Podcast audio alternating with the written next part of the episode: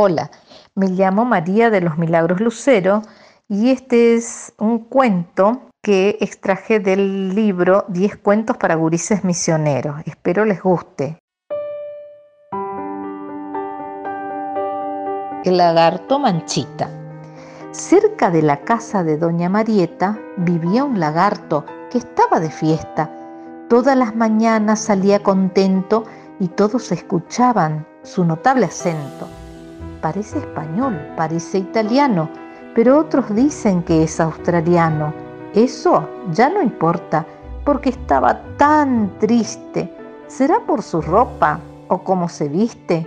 ¿Cuál será la causa de su melancolía? Todos preguntaban si algo le dolía. No sabían qué era, pero ya no era el mismo. Una gran tristeza y la mirada tiesa. Ya no sonreía. Por eso un día todos en reunión enviaron a Marieta en representación a ver qué pasaba con ese lagarto que casi por muerto ya lo estaban dando. ¿Por qué su tristeza? Él no se movía. En desfiles y fiestas no se lo veía. Buen día, Marieta.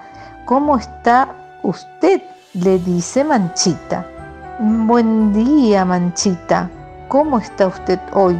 le dice Marieta con gran emoción. No diga mi nombre, que ese es mi problema. Las manchas de mi lomo son un dilema.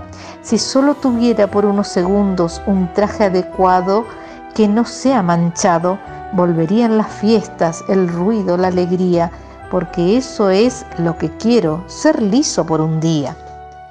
Todo está correcto, le dijo Marieta. Yo le hago el traje, negro o violeta. Pero antes diga, don señor lagarto, ¿cuál es la causa de su desencanto? Es que tengo una cita en la mar chiquita con una lagarta llamada Lulú. Debo ir de frac, corbata y sin manchas. Quedamos en reunirnos cerca de una cancha.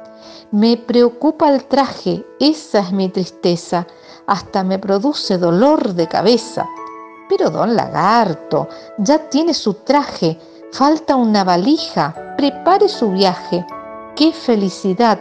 Me ha cambiado el día, hace tanto tiempo que no sonreía. Y así don lagarto concurrió a su cita, llevando bombones, flores y masitas. Todo en el barrio volvió a ser normal, un frac y corbata terminaron el mal. Por suerte, Marieta y sus amigos ayudaron a don Lagarto a ser feliz. Con tan poco volvió a sonreír. ¿Viste? La felicidad está en las pequeñas cosas. Mirar una flor, un árbol, calentarse con el sol, mojarse en la lluvia o escuchar una canción.